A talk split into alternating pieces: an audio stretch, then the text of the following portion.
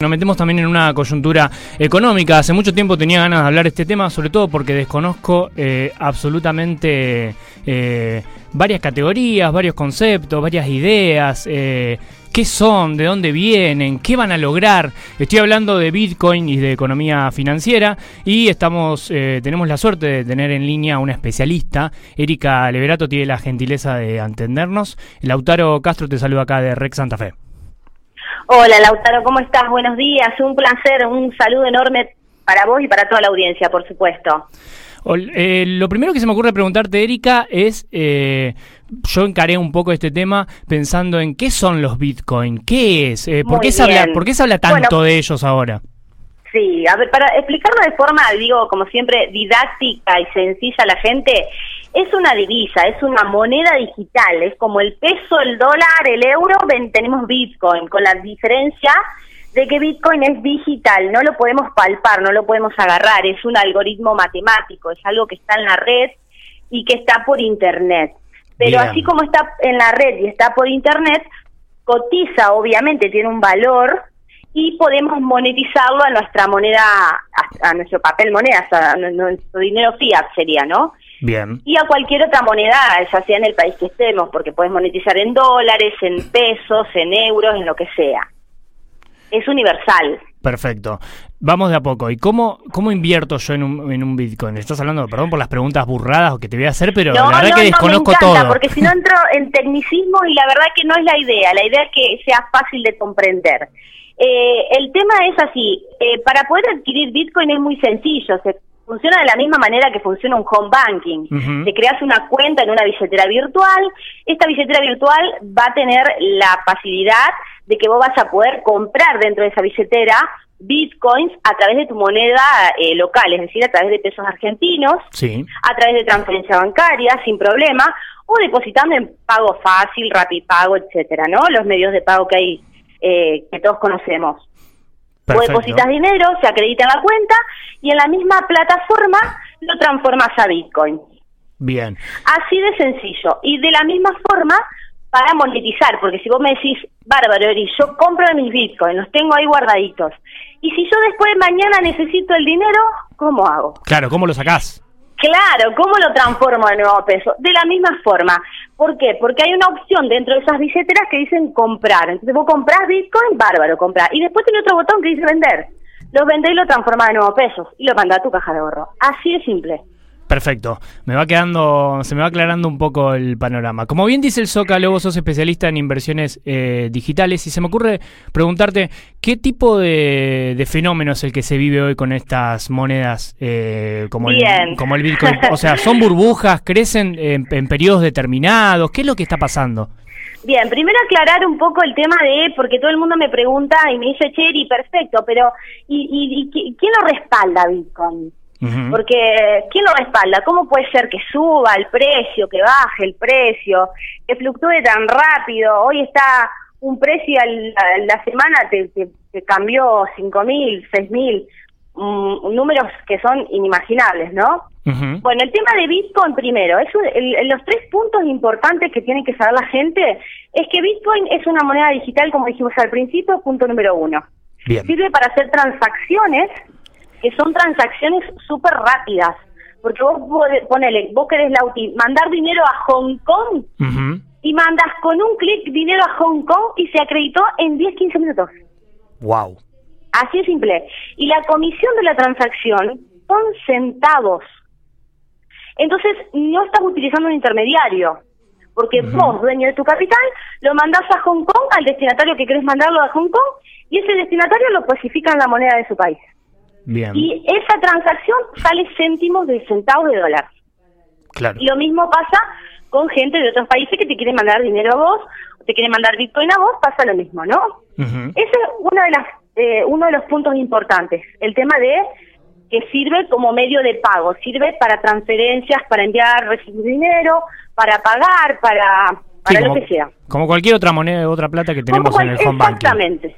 Nada más que no estás utilizando un banco. Claro. vos directo, no hay intermediarios.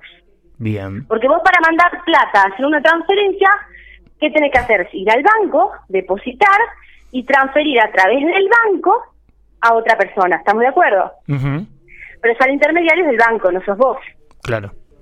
Entonces, acá estamos hablando que saltamos ese paso, no tenemos intermediarios. Bien, directo, directo. Bien, exacto. Ese es uno de los factores importantísimos que es lo que revolucionó todo, ¿no? Que vos sos dueño de tu dinero y no tenés intermediario. El punto número dos es que es descentralizada. ¿Qué significa eso?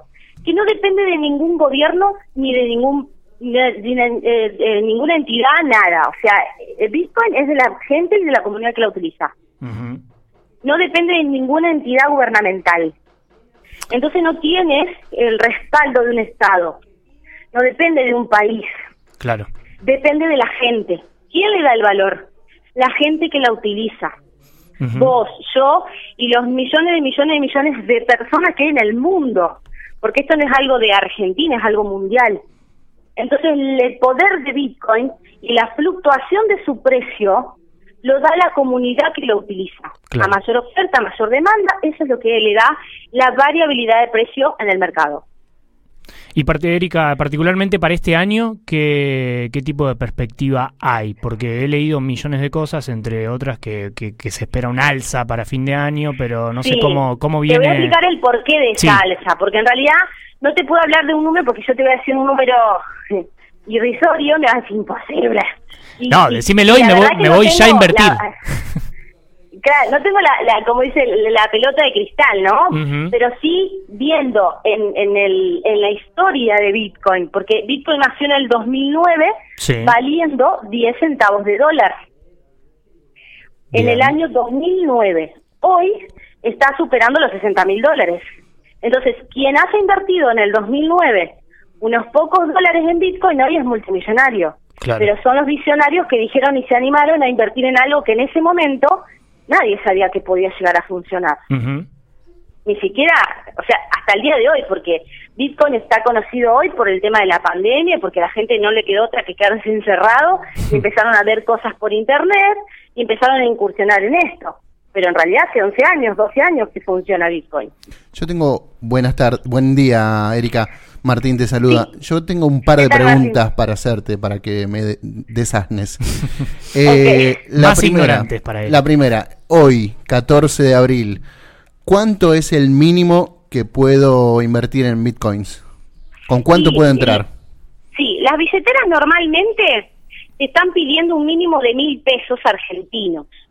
O sea que vos puedes transferir mil pesos argentinos a cualquier wallet que venda Bitcoin y te va a permitir comprar una fracción, porque estamos hablando de milésimas, ¿no?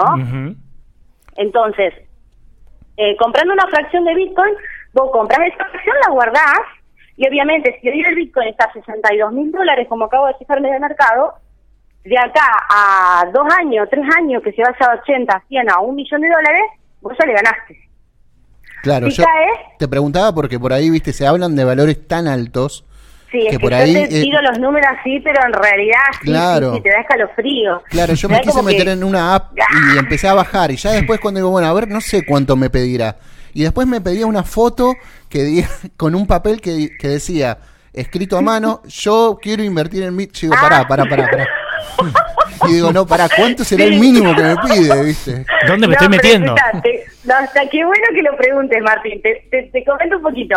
Todas las billeteras virtuales se manejan con ese sistema de KIC o el sistema de verificación de identidad.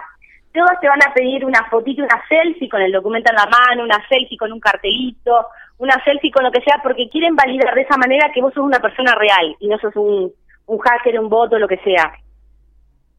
Claro. Claro, no, yo hasta. hasta esa documentación. Claro, no, yo hasta la foto del DNI todo bien. Pero ya cuando me pedía un cartel hecho a mano que decía yo quiero invertir en, Bitcoin, ya digo, no, pará, me parece que esto es demasiado peligroso. ¿A quién le, voy a deber plata? No, no, no. Y la otra que, te quería preguntar, no sé si, si es tu especialidad, el tema de las NFTs. No, no me, no ah. me estoy, no me estoy metiendo en ese rubro. Ah, bien. Bien, eh, yo voy por otro lado, capaz que lo sabes o capaz que no. Hablabas en un momento de que no haya, bueno, la virtud de estas monedas eh, digitales, que no existen intermediarios. Sin embargo, yo cada tanto veo que los estados o algunos países se empiezan a involucrar, empiezan a invertir. Ah, pero lógico, porque a ver, yo tengo una pregunta sencilla, Martín. No, si vos que la, Perdón, Lautaro, me confundo los dos. No pasa nada, no pasa la nada. voz muy parecida. eh, el tema es el siguiente. Si, si vos ves que la ola va para, para la derecha, ¿para dónde te vas a ir?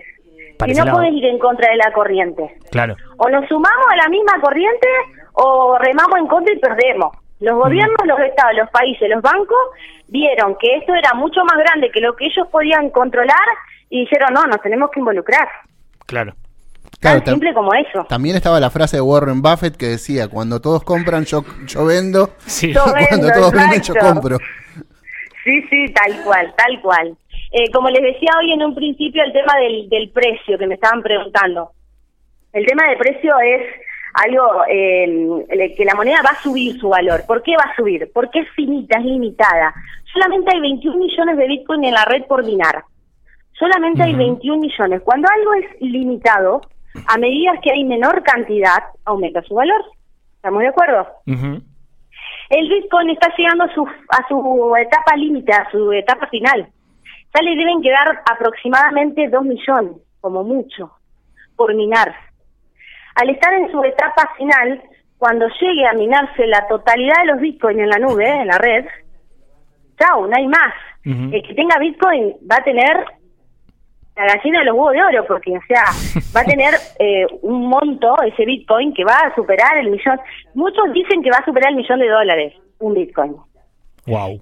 Por un lado parece como que, ay, qué bolacero, vamos a esa palabra argentina, qué bolacero. Pero en realidad no es algo irreal, porque si te pones a pensar, si hace 10 años valía 10 centavos y hoy vale 63 mil dólares, ¿qué le ves de irreal? Claro, sí, sí, es la proyección. Además, si, si hay datos que lo sustentan, no, no es tan irreal, digamos. Exactamente. Erika, Entonces, no sé, no te puedo dar la seguridad que va a suceder, porque también puede suceder que desaparezca, y es una probabilidad. Es una probabilidad. Puede desaparecer y sí, puede desaparecer. Puede ser, sí, puede ser. Pero bueno, dentro de la historia, te vuelvo a repetir, lo veo difícil. Yo, de hecho, soy una fan de las cripto, o sea, lo veo difícil. Todo el mundo conoce Bitcoin, pero hoy en el mercado hay más de 8.000 activos, más de 8.000 criptomonedas disponibles para comprar. Claro. Erika, te hago la, última pregunta agradeciéndote por, por tu tiempo. ¿Qué recomendaciones le daría a un nuevo usuario eh, en términos de, seguridad o, seguridad consejo? Y riesgos. Muy bien. Sí. Punto número uno, no inviertan nada que no estén dispuestos a perder.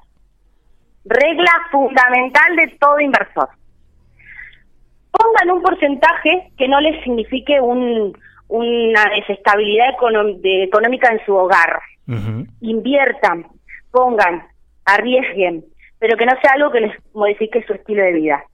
Y eso que inviertan, hay dos, dos opciones que pueden suceder. Una, que de acá a 10 años se llenen de muchísimo dinero, o que de acá a 10 años ese capital invertido lo pierdan.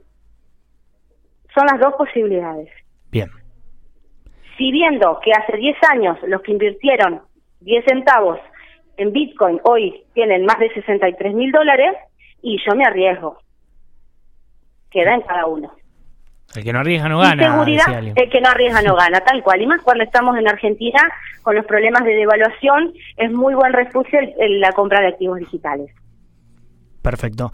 Bueno, Erika Leberato, especialista en inversiones digitales. Supongo y creo que no hago futurología yo, pero que vamos a seguir hablando en el futuro. Te agradezco mucho por el tiempo y por la claridad de los conceptos e ideas.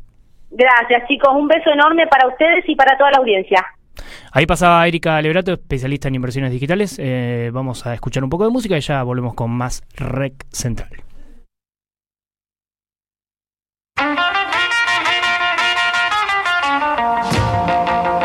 REC, un nuevo modo de hacer lo que se hace desde hace 100 años. 100 años. ¿Escuchaste?